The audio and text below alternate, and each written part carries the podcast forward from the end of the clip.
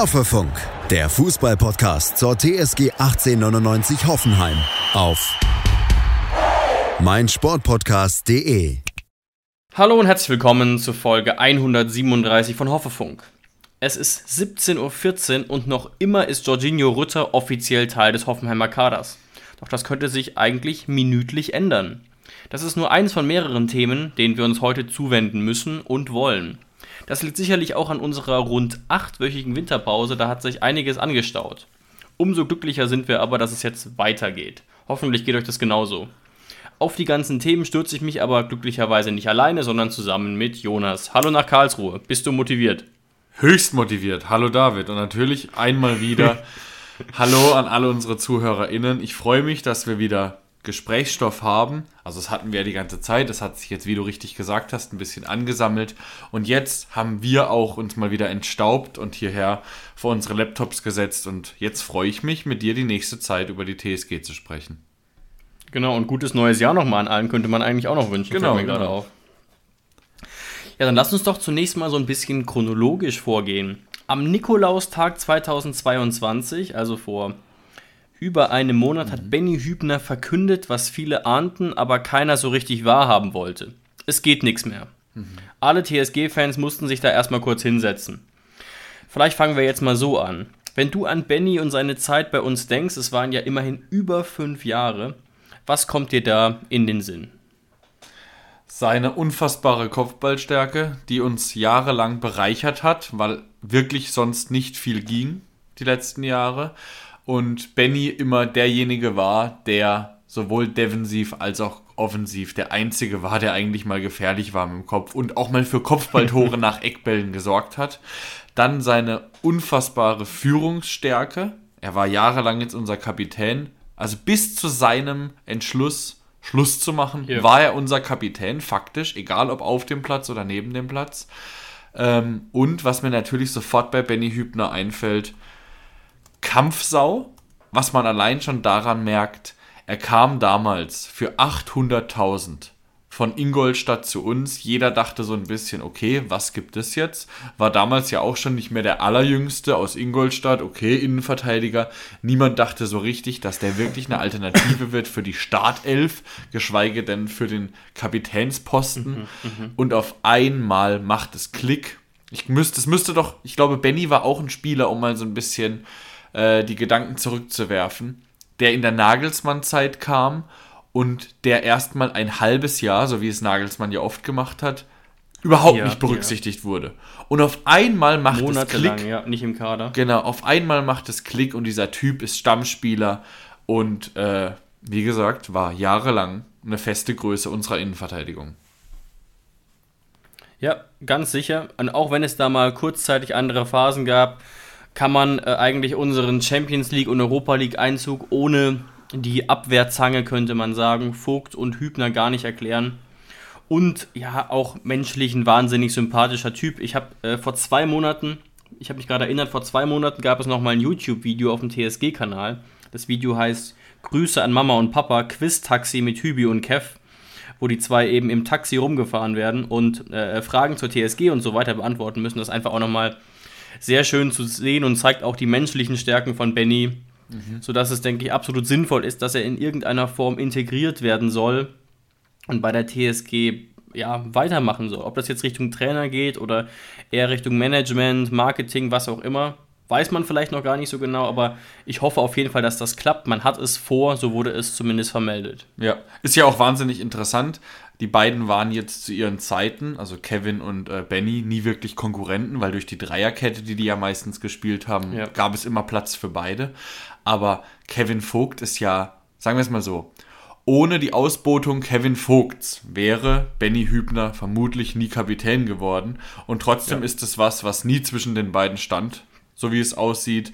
Ähm, und deswegen, da merkt man einfach, dass die sich gut verstanden haben, auch privat.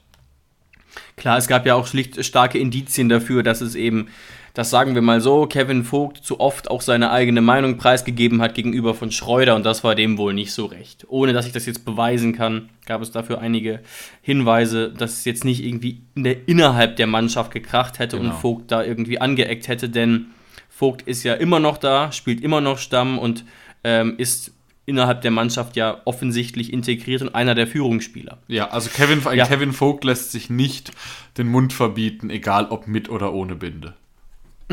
Ja, das, das denke ich definitiv auch. Und ja, ähm, also ich denke, wir werden mit sehr, sehr schönen Erinnerungen zurückblicken auf Bennys Zeit. Es hat einen schon kurz hart getroffen, aber ich glaube jetzt nicht allzu nachhaltig, weil es, wie ich eben in der Anmoderation gesagt habe, viele einfach schon geahnt haben, dass es ganz, ganz schwer wird. Und vor allem auch, selbst wenn er wieder fit wird, ob es dann eben nochmal fürs Bundesliga-Niveau reicht, wäre ja nochmal die zweite Frage gewesen. Und damit denke ich natürlich automatisch auch direkt ganz kurz nochmal an äh, Ermin Bicacic, der jetzt sogar bei Testspielen wieder eingesetzt wurde. Auch bei der U23 und wo diese Frage jetzt unmittelbar bevorsteht. Ähm, da, würden, da wünschen sich natürlich auch alle TSG-Fans das Gleiche, aber man darf ihm da keinen Druck machen und keiner sollte sich da auch Illusionen machen, dass das so ohne weiteres möglich ist. Aber sein läuft Ermins Vertrag jetzt dann aus im Sommer? Ja, das ist äh, eine gute Frage und eine gute Frage erkennt man daran, dass ich sie aktuell nicht beantworten kann, aber bei uns Während geht du das ja jetzt alles vielleicht live relativ schnell. Ja. Während du das jetzt vielleicht gerade live googelst, vielleicht kurz mal meine Gedanken, warum ich das jetzt gerade gesagt habe. Ähm, Mhm, ich kann mich vor läng längerer Zeit daran erinnern, dass wir darüber gesprochen haben, ach, Benny, Ermin, beide Innenverteidiger, beide verletzt, Langzeit verletzt, man weiß nicht in dem Alter wie oder ob die überhaupt nochmal zurückkommen, wird vielleicht, wenn überhaupt, nur einer von beiden verlängert. Und jetzt könnte es natürlich sein, dass durch die durch das Karriereende von Benny Hübner ein Platz frei geworden ist in der Planung ähm, von André Breitenreiter und dass er deswegen sagt, okay, ein Innenverteidiger weniger, ein erfahrener Innenverteidiger weniger. Ähm, inwieweit er natürlich überhaupt noch mit Benny geplant hat, ist natürlich eine andere Frage, aber dass auf jeden Fall jetzt wieder ein kleines Plätzchen für Ermin Bicacic frei wäre und man ihm auf jeden Fall mal so einen Einjahresvertrag anbieten könnte. Wäre so meine Überlegung gewesen. Genau. Ähm, wie gesagt, er hat wieder Minuten bekommen in den Testspielen für die U23. Sah da einmal leider auch sehr, sehr wackelig aus, aber darum geht es ja nicht. Es geht ja erstmal darum, ob der Körper jetzt wirklich nachhaltig hält und dafür gibt es zumindest erste Hoffnungssignale. Und tatsächlich läuft Ermins Vertrag nur noch rund fünf Monate bis zum Sommer. Aber ähm, da ist meine Hoffnung auf jeden Fall noch da. Er ist 32. Er ist auch ein Typ, ähm, der denke ich beißt, der ja den richtigen Charakter hat, ähm, um sich da wieder zurückzukämpfen und ähm, leicht wird es aber nicht. Also niemand sollte jetzt damit rechnen, nur weil wir ihn bei Testspielen gesehen haben, dass der im Januar oder Februar in der äh, Startelf steht. Ähm, das ist, denke ich, utopisch und ähm, damit sollte man sich, glaube ich, jetzt äh, nicht als TSG-Fan beschäftigen. Aber du hast recht, Jonas, wir haben es, glaube ich, auch gesagt im Juni, Juli vor der Saison, dass es schon ein gewisses Risiko ist, mit eben Hübner und Biko in die Saison zu gehen, hinter denen ein absolutes Fragezeichen ja war und die dann doch im Vergleich dazu relativ viel Gehalt kosten. Weil die ja beide schon nachhaltig nachgewiesen haben, dass sie Bundesliga-Format haben. Die werden jetzt nicht für 200.000 pro Jahr gespielt haben. Keinesfalls. Ja, mit Sicherheit. Aber das mit Ermin bleibt einfach weiter zu beobachten. Mit Benny dahinter ist jetzt leider ein Haken. Ähm, und das macht ja im Umkehrschluss jetzt auch Olli Baumann zum offiziellen Kapitän unserer Mannschaft. Wenn ich mich nicht komplett irre. Ganz genau. Ähm, Kramaric bleibt Vizekapitän, gleichwertig mit Baumi, der quasi befördert wurde. Also wenn Olli Baumann aus irgendeinem Grund nicht fit, krank, ähnliches sein sollte, wird entweder Baumi oder Kramer die Binde tragen. Das ist auch ganz interessant. Ähm, und ich denke aber insgesamt, dass wir jetzt kein Führungsproblem bekommen in der Mannschaft. Zumal Benny ja leider auch kaum auf dem Feld stand, jetzt gerade in dieser Corona-Phase. Und man eben mit Baumann, Kramer, Vogt und so weiter schon Führungsspieler bereits hat, Spieler mit Erfahrung hat, die regelmäßig auf dem Platz stehen. Und da haben wir jetzt Leute wie Rudi oder so noch gar nicht genannt. Ja. So, dann springen wir mal weiter im Thema. Du hast ja schon chronologisch Ja, begonnen. Eine oder ein Monat, in der sehr viel Fußball äh, gezeigt wurde, war ja dann im Dezember die Fußball-WM. Und da mal die Frage, wir hatten ja aus TSG-Sicht sogar einen Spieler im WM-Halbfinale. Aber wie genau, erklär mal so ein bisschen, wie hast du diese Fußball-WM verfolgt? Hat sie dich am Ende dann doch gepackt, fußballerisch? Oder ähm, war es einfach nur ein Störfaktor, dass im Dezember dann trotzdem so viel Fußball kam? Ja, ein Störfaktor war es ehrlicherweise nicht. Das, da sollte man jetzt, äh, jetzt nicht nur sagen, weil einem es vielleicht nicht gepasst hat, dass es in Katar war, ja. dass es deswegen ein Störfaktor war. Es war schon auch ab und zu einfach eine, eine sehr schöne, nette Abwechslung und es gab fußballerisch auf jeden Fall auch äh, ähm, sehr schöne, attraktive Momente. Trotzdem hat die WM mich nicht nachhaltig gepackt. Ähm, das lag natürlich an der deutschen Leistung, das lag daran, dass die Stadien teilweise halb leer waren, dass da halt keine richtige Fußballstimmung aufkam, aus meinem Gefühl heraus zumindest.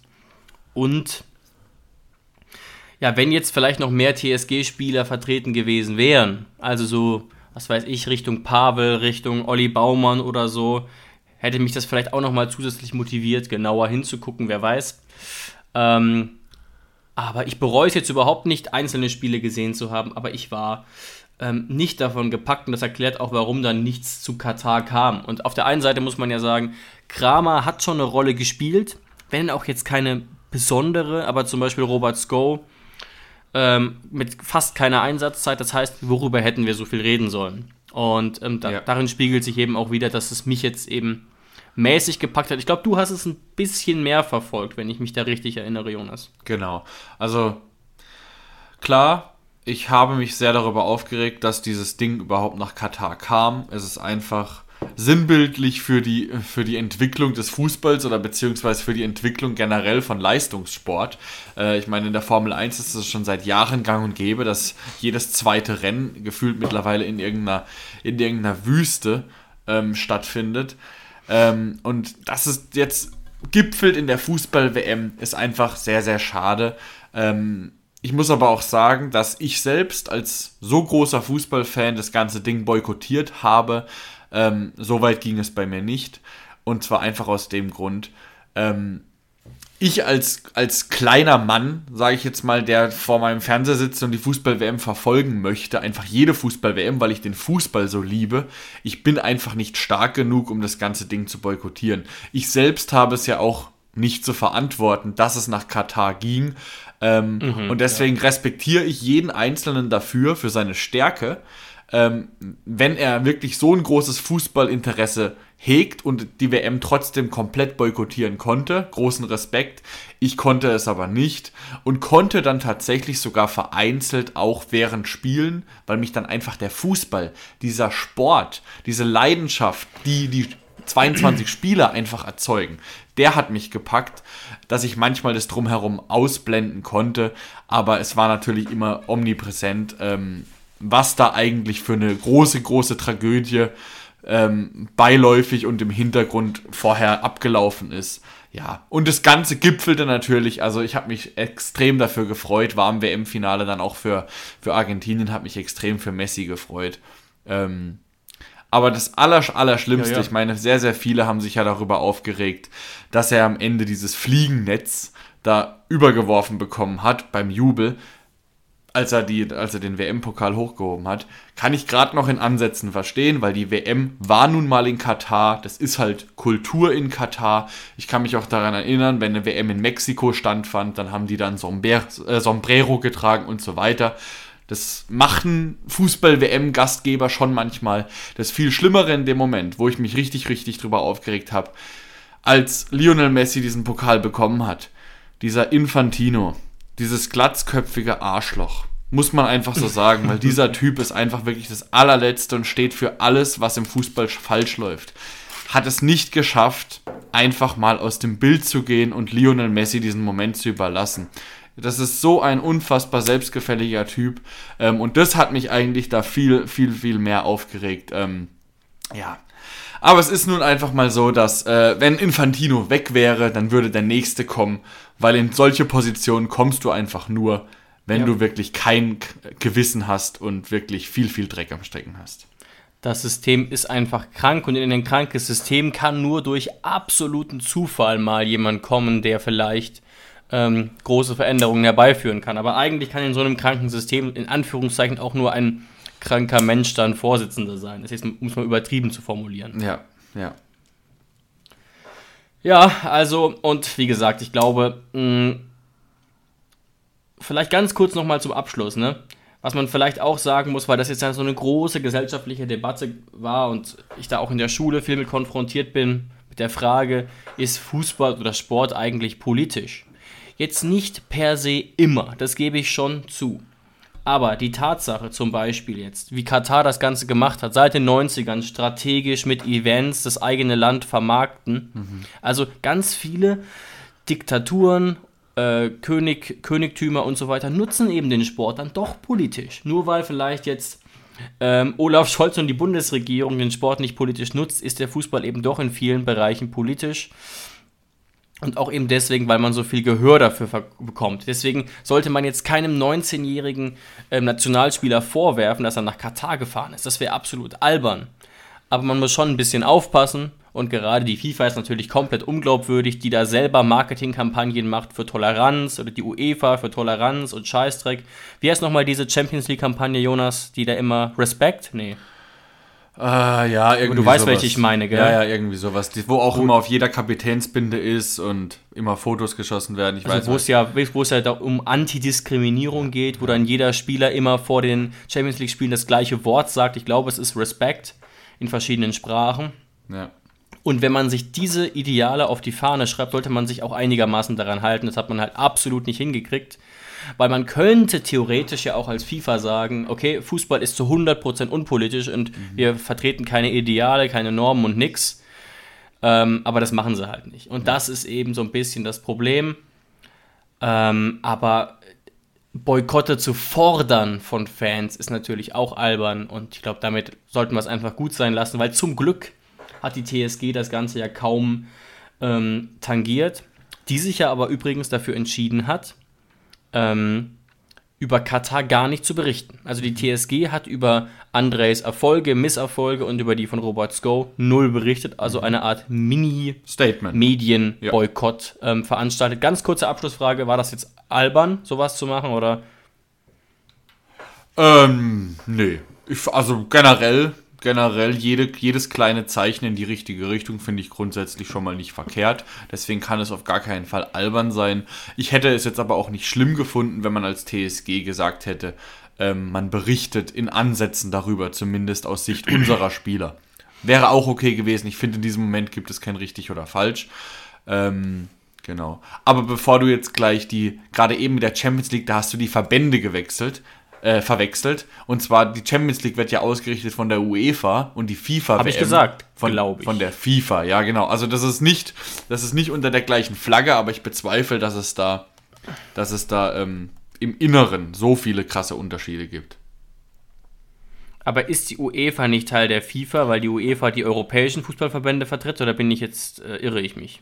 Ob es irgendwie ein Teil davon ist, da will ich mich jetzt nicht zu weit aus dem Fenster lehnen, aber es ist auf jeden Fall eigenständig, weil es gibt ja auch einen eigenen Vorstand und so weiter und die planen eigene Events. Das heißt, die eigentliche Hauptfunktion von der FIFA ist nur die Ausrichtung der Fußball-WM und deswegen legen die ja auch so großen Wert darauf, dass da immer ordentlich Geld fließt. Mhm. Okay, ja, du hast einerseits recht, andererseits habe ich auch recht, weil ich sehe gerade, also sagt Google mir natürlich, im Prinzip ist die UEFA auch einfach Teil der FIFA. Wahrscheinlich Weil unter dem UEFA, riesigen Dachverband der FIFA gibt es ganz, ganz kleine Verbände. Das kann, das kann sehr gut möglich sein, genau. Nee, die UEFA, es gibt äh, zum Beispiel CONCACAF, das kennt man ja, Nordamerika, Mittelamerika. UEFA, CAF, das sind alle afrikanischen Verbände und so weiter. Also im Prinzip ist UEFA einer von sechs Teilen der FIFA. Okay. Aber das ist jetzt wirklich nicht, nicht allzu spannend. Ähm, Aber man lernt nie deswegen, aus, ja. Ja, aber deswegen gehen wir doch mal weiter. Jetzt wird es mit der Chronologie ein bisschen schwierig, das gebe ich gerne ganz, ganz ehrlich zu. Aber jetzt kommen wir vielleicht auch ähm, damit zum, ja, vielleicht interessantesten Thema. Und zwar zu den doch sehr überraschenden Wechsel- und Personalspielchen, die sich jetzt in der Winterpause ergeben. Ja. Ich behaupte einfach mal, dass wir beide nicht damit gerechnet hätten, die meisten, die jetzt uns zuhören, auch nicht, dass sich da überhaupt was Großes tut und dass wirklich, dass wir einen relevanten Zugang und einen relevanten Abgang offensichtlich bekommen werden. Ähm, Kaspar Dolberg hat ja sogar schon in unserem Trikot trainiert, ist vor, lass mich nicht lügen, ah, wann genau ist er gewechselt? Vor elf Tagen, mhm. am 2. Januar. Und da war die ganze Geschichte mit Jorginho Rutter ja auch noch gar nicht so ganz bekannt. Jetzt wirkt das Ganze ja rückblickend schon so, als wäre Dolberg nur geholt worden, um Rutter zu ersetzen. Oder? Ist das, das ist doch die einzig logische Erklärung? Oder ähm, denkst du, das Ganze kam erst danach auf? Ich glaube, es gibt einen Zusammenhang, auf jeden Fall. Ich glaube, wenn, wenn wir der TSG vorwerfen oder unterstellen, dass es keinen Zusammenhang gäbe, dann hätte Alex Rosen sein, seinen Job nicht gemacht. Okay, ja. Also es sollte ja schon so sein, normalerweise, auch wenn es immer wieder Maulwürfe gibt in der Medienlandschaft, dass ein Verein als erstes von einem Angebot erfährt und dann erst kurz danach vielleicht die Medien. Und deswegen glaube ich schon, dass Alex Rosen ein paar Tage vorher sich schon mit dem Zirkus um äh, Jorginho Rütter beschäftigen musste. Und dann natürlich auch in Alex Rosen-Manier sofort aktiv wurde und geguckt hat, okay, wen kriegen wir denn momentan? Und wir brauchen natürlich auch einen Kracher, weil ein Jorginho Rütter in der Form, unser bester Torschütze aus dem letzten Jahr, aus der letzten Saison, den ersetzt du nicht einfach mal ebenso. Und es muss auch einen Zusammenhang geben, weil personell außer André Breitenreiter sagt, er will unbedingt jetzt einen großen Stoßstürmer, weil Kaspar Dolberg ist mit 1,87 ein großer Stoßstürmer, gäbe es auch keinen Grund, ihn zu verpflichten, weil mit Ilas Bebu, der wieder fit ist, haben wir ja sogar noch eine weitere Option dazu gewonnen. Und Munas ist auch wieder fit, ja. hat auch getroffen jetzt, genau. Also ich glaube auf jeden Fall, dass es da einen Zusammenhang gibt und ähm, du hast es in, dem, in der Einleitung unseres, unseres Podcasts schon erwähnt. Jorginho Rütter ist noch Teil unseres Kaders, aber ich glaube, wir machen uns da ähm, alle keine Illusion, dass es in jeder Stunde dazu kommen kann, dass wir alle einen Kicker-Alert bekommen und dass Jorginho Rütter zu Leeds United wechselt. Ja, also laut Sky ist er angeblich heute beim Medizincheck gewesen. Auch Eurosport meldet, dass der Wechsel unmittelbar bevorsteht. Und ähm, ich glaube, wir sind alle überrascht worden, als das Ganze vor wenigen Tagen äh, bekannt wurde, das große Interesse und dass es auch jetzt schon zu passieren scheint. Ich, ich dachte erst, ach so, im Sommer. Ich habe das, ähm, ich habe da erst auch ein paar Minuten gebraucht, um das genau zu verstehen, weil ich es überhaupt nicht für möglich gehalten habe. Mhm. Jetzt ist es ja aber so, Jonas, dass die meisten Quellen ungefähr Folgendes vermelden.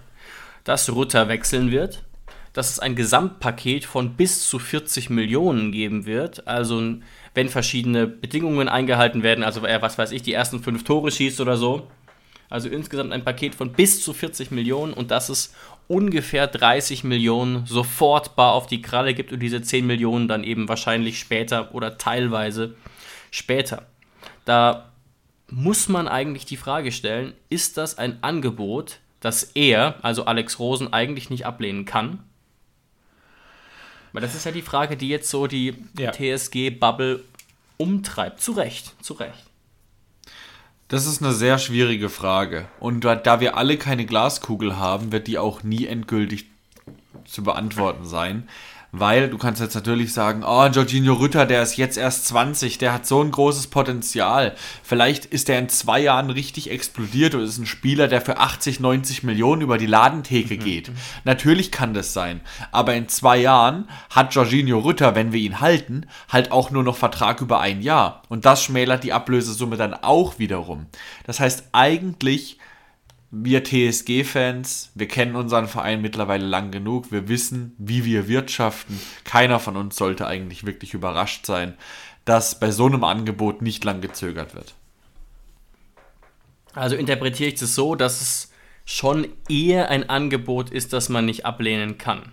Wenn zumindest auch der Spieler sich sehr offen dafür zeigt. Ja, also hm. ich bin jetzt niemand, der sagt, du kannst einen Jorginho Rütter im Winter nicht gehen lassen. Ein Jorginho Rütter kam damals von Rennen für sehr, sehr wenig. Ähm, war, hatte Potenzial, aber 750.000. Genau, genau. Hatte Potenzial, hatte aber noch, war noch nicht im Ansatz ein fertiger Spieler. Der fertige Spieler ist er jetzt auch noch nicht. Dafür hat er einfach zwischen seinen genialen Momenten, die er schon hat, aber auch einfach zu viele Phasen, in der gar nichts kommt. Ähm, und deswegen finde ich dann 30, sagen wir mal, rechnen wir mal mit 35 bis 40 Millionen, weil ich denke, ein paar äh, Klauseln werden dann schon greifen. Da ja, musst ja. du eigentlich zum jetzigen Zeitpunkt eigentlich dann schon annehmen, auf jeden Fall. Vor allem natürlich, vor allem unter der Prämisse, wir sagen ja immer, es ist immer eine Frage, des Angebots und natürlich auch der Alternativen, wenn du die Alternative mit Kaspar Dolberg oder die Chance, Kaspar Dolberg zu verpflichten, bekommen hast. Und unter diesen zwei Gesichtspunkten sage ich, es tut weh, aber du musst ihn eigentlich gehen lassen. Ja, interessant. Kann ich absolut nachvollziehen, zumal Alex Rosen und Co. ja auch wussten, A, Ilas Bebu ist wieder fit, B, Munas Dabur ist wieder fit, C, wir kriegen Kaspar Dolberg. Ne, das sind ja ganz wichtige Faktoren in der Gleichung. Ja, ja, auf jeden Fall. Ähm, und Weil als, als Dolberg kam am 2. Januar, war ja das Rütter-Thema noch gar nicht präsent. Aber ich habe lustigerweise trotzdem nicht sofort hinterfragt, wie das eigentlich sein kann. Ne, weil wir hätten jetzt ja ein massives Stürmerüberangebot. Aber das habe ich nicht sofort auf dem Schirm gehabt, dass der Dolberg-Wechsel ja eigentlich was zur Folge haben muss. Gut, da wusste man auch noch nicht genau vor elf Tagen, wie sieht es jetzt genau mit Bebu und Dabur aus. Das hätte ja auch ähm, sich länger ziehen können. Trotzdem hätten wir zu viele Stürmer, wenn Rutter bleiben würde. Einfach nominell und von der Qualität her. Wir spielen ja keinen dritten Wettbewerb. Exakt. Ähm, David, ich frage jetzt mal dich. Na, Mhm. ich stelle dir mal eine andere Frage. Du bist ja ein sehr, sehr großer Freund von großen Stürmern, die auch diese Position hauptberuflich ausüben. Was Mhm. löst Kaspar Dolberg in dir aus? Jetzt, wir gehen jetzt mal davon aus, Jorginho Rütter ist weg, Kaspar Dolberg ist zumindest bis zum 1. Juli 2023 sein Ersatz. Danach müssten wir mal weiterschauen, aber Kaspar Dolberg gehört jetzt uns. Was löst er in dir aus? Füllt er diesen, dieses Loch in deinem Herzen oder diese Sehn Sehnsucht nach einem Stürmer? In gewisser Weise schon. Und dazu kommt ja auch noch hinzu, dass Dolberg ja jetzt im Moment nicht mehr so, aber einen sehr, sehr guten Ruf hat. Gerade so aus der Zeit 2019, 2020, wo er, jetzt darf ich nicht lügen, ich glaube mit 21 oder 22 für rund 21 Millionen von Amsterdam zu Nizza gewechselt ist und als der heiße Scheiß gehandelt wurde und ihm wirklich eine glorreiche Zukunft und ein riesiges Talent bescheinigt wurde. Das konnte er bei Nizza zum Teil einlösen, bei Sevilla jetzt nicht mehr. Da war, spielte er die zweite Geige, aber Sevilla hat ja auch einfach eine krasse Konkurrenzsituation, muss man sagen. Ja. Was ich tatsächlich gemacht habe, Jonas, ist, ich habe mir ähm, in der Vorbereitung auf diesen Podcast alle Kaspar Dolberg-Tore bei Nizza angeguckt, wo er ja drei Jahre gespielt hat. Eine Frage, David, war das ein langes Video oder ein kurzes? Was natürlich auch beantwortet, ob es viele Tore waren. Ich glaube, es waren etwas kn knapp über 20 waren es, glaube ich. 20 Also- Tore oder 20 Minuten? 20 Tore und 4 Minuten. Etwa. Also es war ähm, durchaus ähm, schaffbar von meiner Konzentrationsfähigkeit her. Und ich kann ja mal kurz zusammenfassen, was ich so rausgefunden habe. Das Ja. war nämlich ganz spannend. Also Dolberg ist ja erstens mal, das kann man schnell rausfinden, ein eher großer Stürmer, glaube ich 1,88 und auch eher ein bulliger Typ. Ne? Also auch jemand, der sich mal in Zweikämpfen durchsetzen kann und dabei jetzt nicht langsam. Ich würde ihn jetzt auch nicht als schnell charakterisieren, aber auf jeden Fall nicht langsam. Also ein relativ moderner Stürmertyp, aber trotzdem eher Richtung Stoßstürmer neigend, was mir tatsächlich gut gefällt, weil wir eben bekanntlich keinen im Kader haben, der diese Rolle so ausfüllen kann. Und Jonas, ich weiß nicht, wie gut du ihn kennst, ich stelle nur eine kurze Zwischenfrage. Was ist aus meiner Sicht oder aus deiner Sicht die ganz, ganz große Stärke von Dolberg? Das ist mir massiv aufgefallen, obwohl ich nur 20 Tore gesehen habe. Ich kenne ihn nicht übermäßig, aber ich meine, dass er einen ganz guten Abschluss hat, dass er einen, einen guten Schuss hat. Das kann schon sein, das will ich gar nicht in Abrede stellen, ist mir jetzt aber nicht so stark aufgefallen. Stellungsspiel. Wirklich, der steht so oft richtig und er hatte jetzt, wie gesagt, auch unglückliche Phasen, gerade auch bei Sevilla, mag alles sein. Aber auch von diesen, von diesen etwa 20 Toren stand er dreimal bei Abprallern des Torhüters wirklich perfekt oder hatte sehr, sehr gute Laufwege und das ist mir vor allem aufgefallen. Ähm, was ich jetzt so von unseren Stürmern in dem Ausmaß nicht wirklich kenne. Ne, also über Bebu könnte ich jetzt problemlos zehn super Sachen sagen, aber er ist jetzt nicht der große Stellungsspielstürmer. Das wäre jetzt nichts, was einem sofort einfallen würde bei Ilas und bei André eigentlich auch nicht. Ja, Das der einzige, der ja, der einzige, der ja bei unserem Kader so ein bisschen in Ansätzen mit diesem natürlichen Torinstinkt geboren ist, ist eigentlich Munas. Ja, der den eben teilweise verloren hatte und jetzt zurückgewonnen hat. Aber mh, Munas ist aber eben auch jemand, der sich durchaus auch mal zufrieden gibt, in der zweiten Reihe zu stehen. Und Dolberg hat da schon nochmal mehr Zug zum Tor. Und waren da jetzt nicht viele Kopfbälle dabei, das gebe ich zu. Aber wenn mal welche dabei waren, ähm, sah das auch gut aus. Und das macht mir natürlich Hoffnung. Da reden wir ja seit Jahren gefühlt drüber, seit dem Beginn dieses Podcasts eigentlich, dass wir auch vorne mal jemanden Kopfballstarken brauchen. Und da habe ich natürlich auch große, große Hoffnungen. Ähm, also im Prinzip gefällt mir das wirklich gut. Ich stelle mir trotzdem die Frage. Also aus meiner Sicht sind Rütter und Dolberg komplett verschiedene Spielertypen. Ja. Und das finde ich einfach nur ein bisschen überraschend, das jetzt so zu tauschen. Begreif's nicht als Tausch. Begreif's als, ähm, es gibt ein krasses Angebot für Rütter, wir müssen ihn verkaufen und wir gucken, was auf dem Markt rumliegt. Und Dolberg lag gerade auf dem Markt rum. Und das ist, das ist das Einzige, was mir Sorgen macht, dass uns jetzt vielleicht diese Quirligkeit ein bisschen fehlt, dieses brutal wilde, dieses ähm, Ja, ja. Leichtfüßige. Dieses Wilde und dieses Angstfreie, das hat auch Ilas nicht so richtig, auch wenn Ilas Nee, das schon nee. so ein bisschen, also ein Ilas kann jetzt einen, Rütter besser ersetzen als, als jetzt ein Dolberg. Aber ich stelle dir Klar. mal die Frage. Ähm, glaubst du, wir haben jetzt einfach bei Dolberg zugeschlagen, weil krasser Name, ich finde sein Name ist auch krasser als seine bisherige Geschichte, weil eben, ja, ja. weil in seinen jungen Jahren hieß es halt immer so, oh, Dolberg, hier der skandinavische neue Stürmer, ähm, der jetzt natürlich mittlerweile komplett im Schatten von Haaland steht, aber so ein bisschen optisch tut er natürlich, äh, hat er natürlich auch Ähnlichkeiten. Ähm, aber ähm, Ja, ganz, ganz so schlimm ist es nicht. Komm. Sorry. ähm, würdest du sagen, dass es auch ein expliziter Wunsch von André Breitenreiter war, einen großen, bulligen Stürmer zu haben?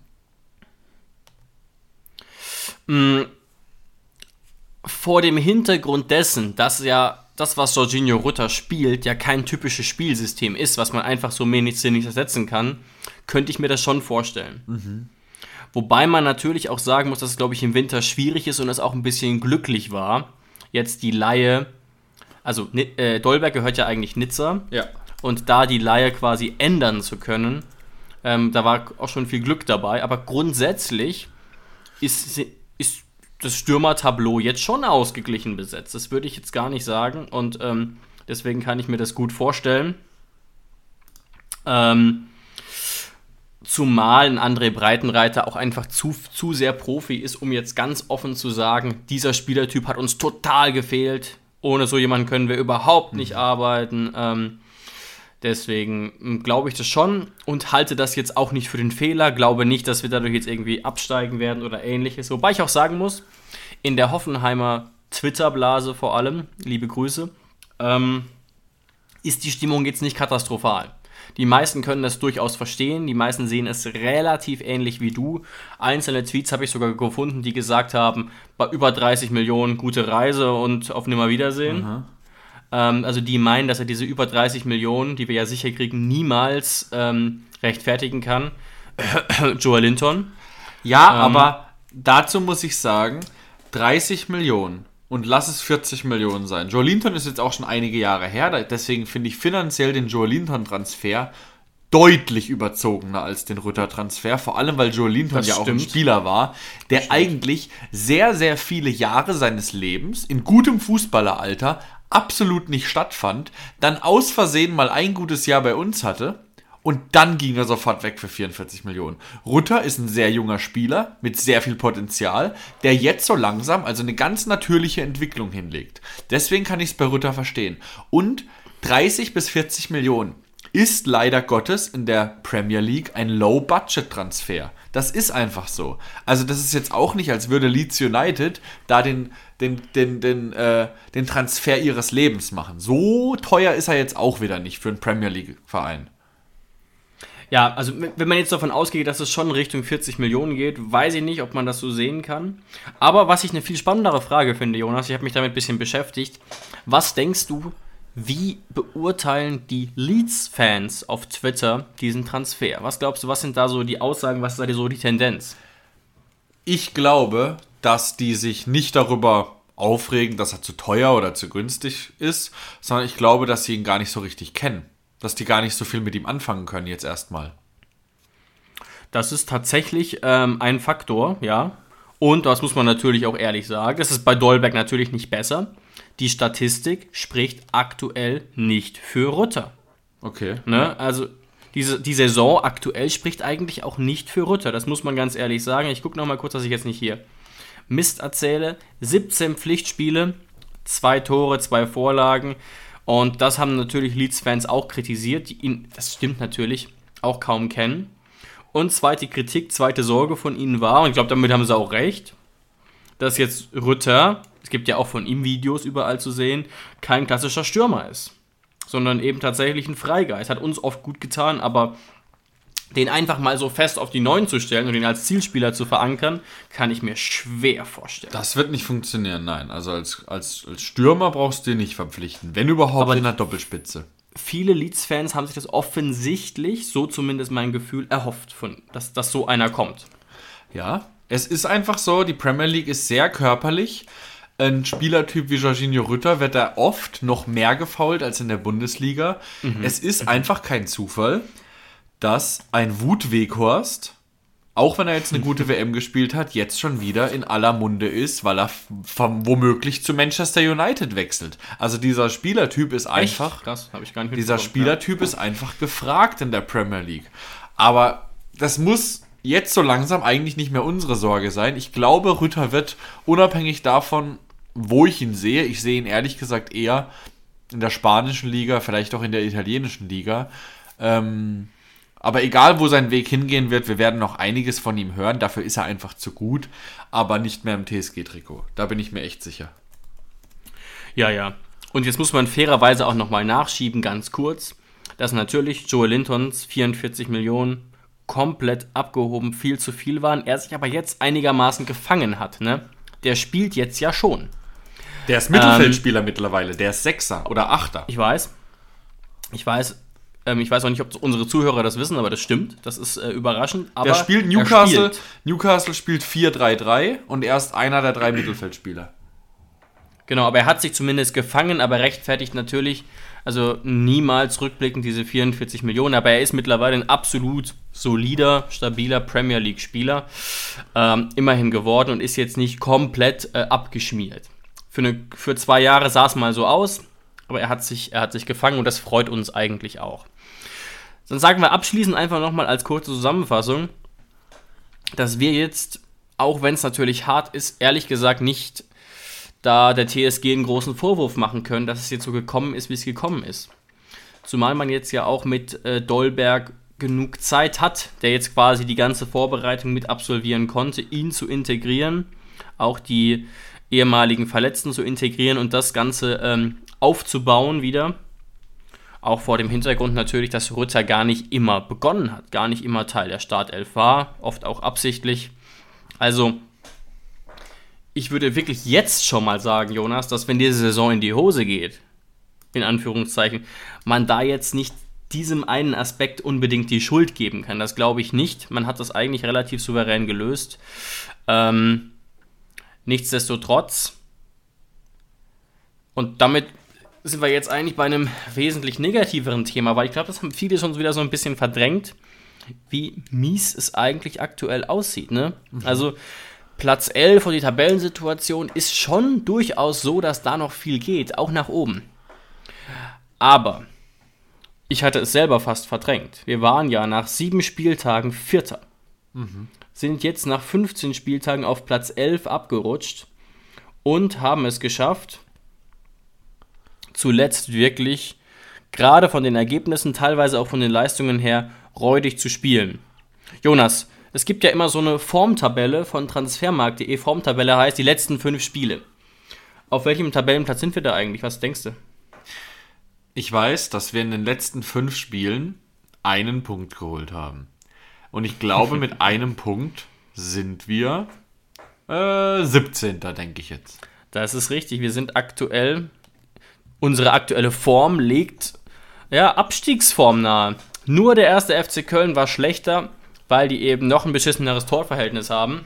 Das ist lustig, dass der erste FC Köln auch nur einen Punkt geholt hat in den letzten fünf Spielen. Und weißt du gegen wen? Gegen uns. Gegen uns. Genau. Ja. Das heißt, wir haben nur gegen uns, also stimmt. Köln, der 18. und Hoffenheim, der 17. haben nur gegen sich selbst gepunktet und ansonsten alles verloren. Klar, zur Wahrheit Also- gehört natürlich auch, dass darunter Spiele waren gegen Bayern, gegen Leipzig, gegen Frankfurt und gegen Wolfsburg. Alle vier Mannschaften, jetzt keine, gegen die du gewinnen musst. Aber sagen wir es mal so, wenn du ein bisschen Ansprüche nach oben hast, dann solltest du da ganz bestimmt nicht immer verlieren. Vor allem, wenn du davor eben ziemlich solide performt hast. Wie gesagt, nach sieben Spielen Platz 4 und auch, ähm, ja, eine gewisse Euphorie ausgelöst. Und der SWR bezeichnet das völlig zu Recht als einen rätselhaften Leistungsabfall und gibt sich gar nicht so richtig die Mühe zu erklären, wie das eigentlich passieren konnte. Und ich würde mit dir jetzt mal gerne ganz kurz überlegen, weil man dadurch vielleicht auch auf die Idee kommt, wie es jetzt wieder besser werden könnte, woran das gelegen haben könnte. Einen Ansatz hast du jetzt schon genannt. Es lag vielleicht auch ein bisschen an den Gegnern, also die letzten fünf Gegner durchaus eher aus dem oberen Regal. Aber das kann ja nicht alles sein. Also wie kann das sein, dass man dann am Ende noch so massiv abrutscht? Ähm, hast du da irgendwelche Erklärungsansätze für mich oder für unsere Hörer? Das ist tatsächlich eine sehr schwere Frage. Und zwar deswegen, weil ich die letzten Spiele nicht mehr so präsent im Kopf habe. Was das Einzige, was ich sehe, ist, dass wir extrem, extrem viele Gegentore bekommen haben. Das heißt, die defensive Stabilität, die André Breitenreiter ja noch am Anfang der Saison sehr gelobt hat, weil dafür wurde er ja unter anderem geholt, um das zu festigen. Und dann auch mit Kabak sah es lange, lange sehr gut aus. Die ist uns in den letzten fünf Spielen komplett abhanden gekommen. Jetzt weiß ich nicht, jetzt lass uns zusammen brainstormen. War in der Defensive irgendwas in den letzten fünf Spielen? War da jemand verletzt? Ich es sah doch mal, es gab es nicht Spiele, wo so viele Leute weg waren. Kabak war mal gesperrt, dass wir sogar dann irgendwie mit Nsocki und Quaresma gleichzeitig starten mussten. Also die Personallage in der Defensive war schon schlecht in den letzten Spielen. Oder irre ich mich da? Nee, und ich würde dir so eine Frage natürlich auch nicht stellen, wenn ich nicht selber so ein Mini-Erklärungsansätze hätte. Ähm, also, erster Faktor mit Sicherheit, dass sich ja Grisha Prömel stark verletzt hat. Was sicherlich ein Faktor war, ich gucke jetzt nochmal kurz, dass ich nicht lüge, wann das war, genau. In der 18. Minute des Leipzig-Spiels. Das heißt, er ist für die letzten drei Spiele quasi ausgefallen, die wir allesamt verloren haben. Und ich bin mir sicher, dass das auch ein Faktor war gegen Frankfurt und Wolfsburg, dass diese, diese Stabilität da im Mittelfeld, diese ähm, Sicherheit und die Laufstärke da gefehlt hat. Und du hast recht, das weiß ich nicht mehr auswendig. Auch durch gelbe Karten hatten wir teilweise Probleme. Kevin ist einmal ausgefallen zum Beispiel. Und ähm, Kabak auf jeden Fall auch. Kabak hatte eine Kabak gelb-rote auch. Karte. Nee, eine gelb-rote Karte, Entschuldigung. Das, ja. Und zwar gegen, ich hab's noch im Kopf, wer ist ihm da, wer ist ihm da vorbeimarschiert? Ein, ich weiß, ich weiß, hab noch das Foul genau vor Augen, wie er zu Mhm. spät kommt und den Stürmer volle Kanne wegtritt und gelb-rot bekommt, aber ich krieg's nicht mehr zusammen, wer das war. Aber es war auf jeden Fall so, dass Kabak auch noch gesperrt war. Ähm, ja, die Personallage Aber war nicht das, gut. Das ist schon mal ein, ein möglicher Ansatzpunkt, der natürlich zwölf Gegentore aus fünf Spielen jetzt auch nicht komplett erklären kann. Aber das war eben total auffällig, dass wir eben in der ersten Hälfte sozusagen, also in den ersten sieben, acht Spielen, sehr wenig Gegentore gekriegt haben. Wir haben uns da auch im Podcast ja drüber gefreut und dann ähm, nicht mehr. Und das muss sicherlich auch damit äh, zusammenhängen. Und, ne, ich will dich nochmal dran erinnern, und das hätte ja wirklich vor der Saison niemals gedacht, dass ähm, es einen massiven Zusammenhang gibt zwischen unserer Punkteausbeute und der Existenz von Munas Dabur in der Startelf. Das ist irre. Ich habe das. Ich, hörst du mich noch? ja. Ah, sehr gut. Ich ähm, suche mal kurz einen passenden Tweet raus. Ich hoffe, ich habe den noch, weil es wirklich mich derart erstaunt hat. Okay, und in der Zeit, in der du suchst, reiche ich nach. Ich habe es nämlich, äh, mir ist es eingefallen. Äh, Kabak hat im Köln-Spiel gelb-rot bekommen und äh, Florian Dietz ist ihm entwischt. Ah, okay. Also gegen das. So. In dem Spiel, wo wir unseren letzten Punkt geholt haben in dieser Bundesliga-Saison bisher. Also ein weiterer Faktor, und das ist eigentlich wirklich kurios. Das ist jetzt ehrlich gesagt Stand November 2022. Danach waren aber auch noch kaum Spiele. Punkteschnitt in der Bundesliga mit Munas Dabur in den ersten 10 Partien 1,7. Punkteschnitt in der Bundesliga ohne Munas, 4 Partien waren das, 0,25.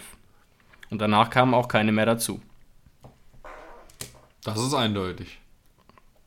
Ja, und ähm, es immer nur aufs Personal zu schieben, ist natürlich auch ein bisschen zu einseitig. Ich habe deswegen auch noch mal ein bisschen recherchiert, ob nicht André Breitenreiter noch was dazu gesagt hat. Hat er natürlich. Er hat da Erklärungsansätze geliefert, die mir auch einigermaßen plausibel vorkommen. Und ich hoffe, dass man das im Trainingslager irgendwie in den Griff bekommt. Und zwar Ballverluste im Spielaufbau. Das war das große Thema, das André Breitenreiter angeschmissen hat.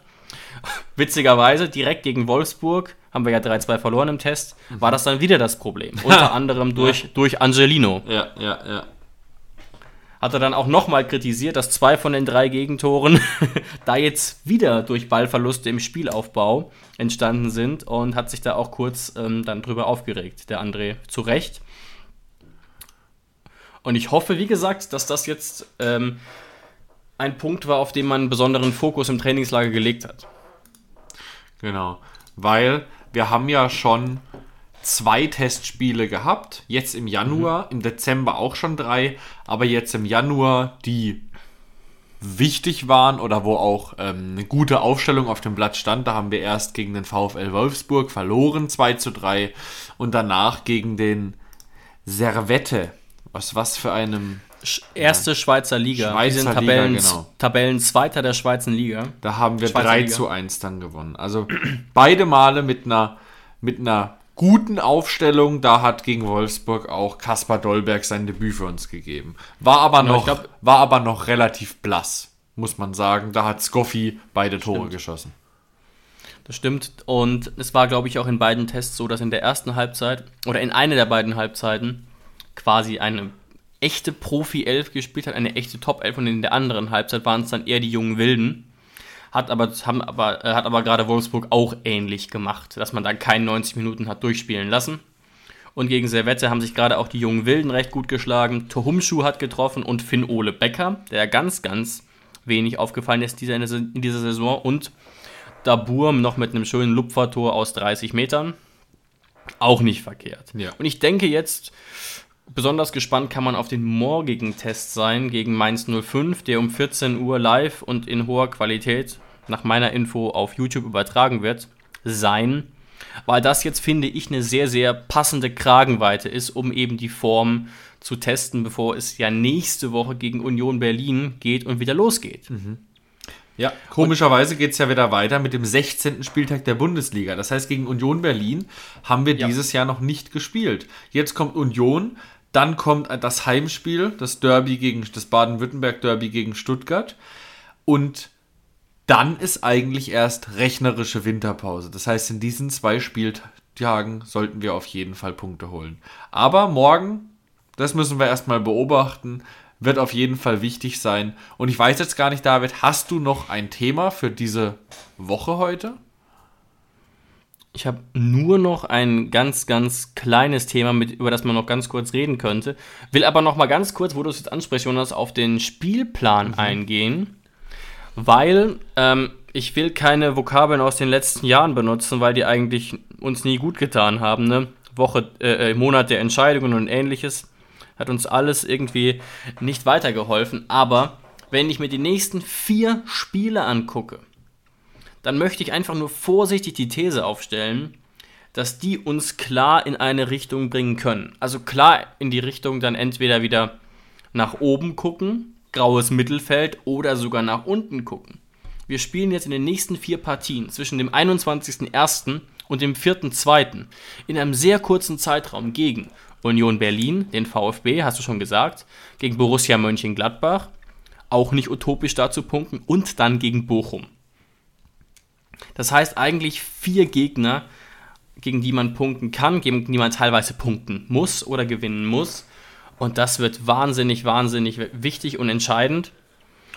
Und eigentlich finde ich, Jonas, das Timing ganz gut. Wir hatten jetzt ähm, relativ lang Pause, relativ wenig ähm, WM-Teilnehmer. War natürlich, war natürlich bei Union Berlin jetzt auch nicht mehr, zum Beispiel. Ja. Aber Zeit, wieder ein bisschen auf den Reset-Knopf zu drücken. Zeit dafür, dass André Breitenreiter Ideen entwickeln kann. Und dass man eben diesen Negativtrend abschütteln kann. Also eigentlich kommt, kommt die, kommen diese vier wichtigen Spiele jetzt zur richtigen Zeit. Wir haben auch keine relevanten Verletzten. Kramaric noch angeschlagen, aber wir haben ja noch eine Woche Zeit, dass sich das wieder regelt. Ja, ich finde den Spielplan jetzt auch erstmal, um wieder reinzukommen, sehr, sehr dankbar, weil da sind einfach mhm. keine Gegner dabei, wo ich sagen würde, dass wenn, du, dass wenn wir es schaffen, eine sehr gute Leistung abzuliefern, dass wir dann dennoch verlieren.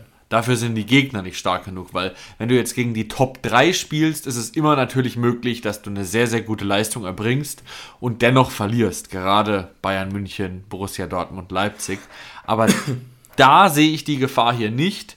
Wir bestimmen das Spiel oder wir geben den Takt vor der nächsten vier Spiele und dann stehen wir in der Tabelle entweder weiter vorne oder weiter hinten. Und das wird ganz, ganz entscheidend sein für das gesamte Jahr.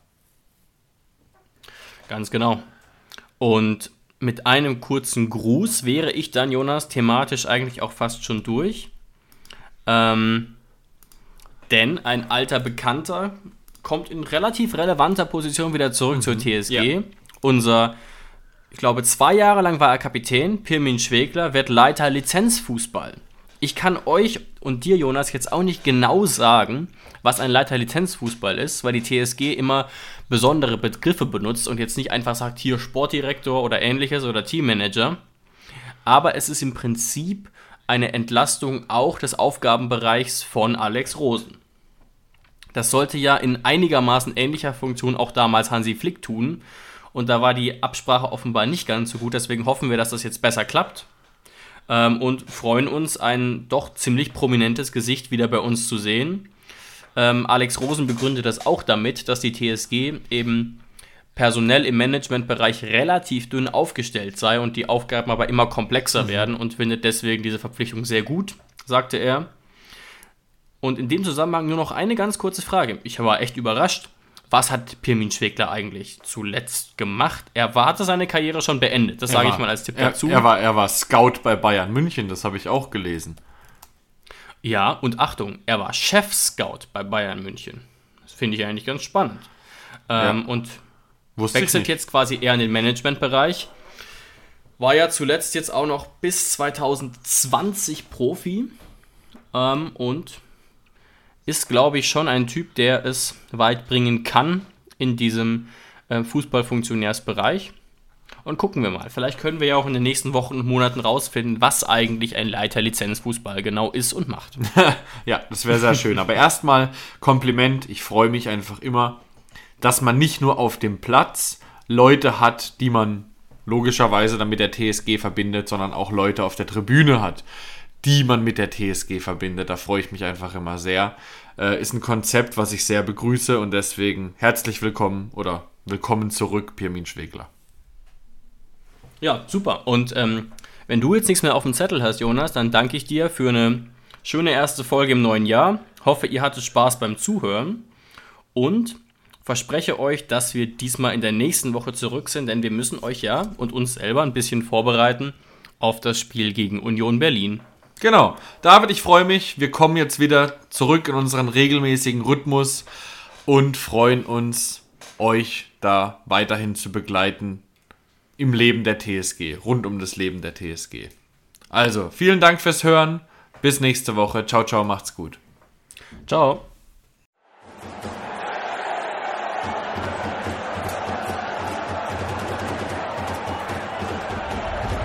Hoffefunk der Fußballpodcast zur TSG 1899 Hoffenheim auf meinsportpodcast.de